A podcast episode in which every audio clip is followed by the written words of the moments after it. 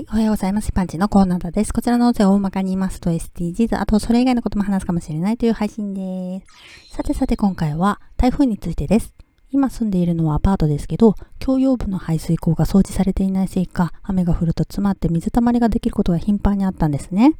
日頃から気にはなってたんですが、先日台風の日に朝、家のドアを開けたら浸水しそうな勢いでした。これから通勤という時で自分で排水溝を掃除する時間もないし、土のを持ってないし、とりあえずの思いつきで玄関に入ってきたら水が吸えるようにチラシを積んで家を出ました。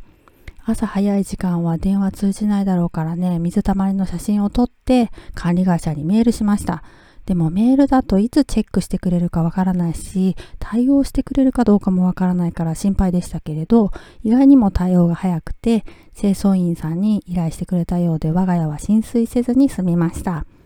今までの台風は局地的なものが多かったと思いますけど、先日の台風は日本列島を通りながら日本各地に浸水や水害被害の影響を及ぼしましたよね。線状降水帯っていうのが発生していて、どの地域に激しい雨が降っていて、次にどの地域かっていうのが視覚的に分かりやすかったです。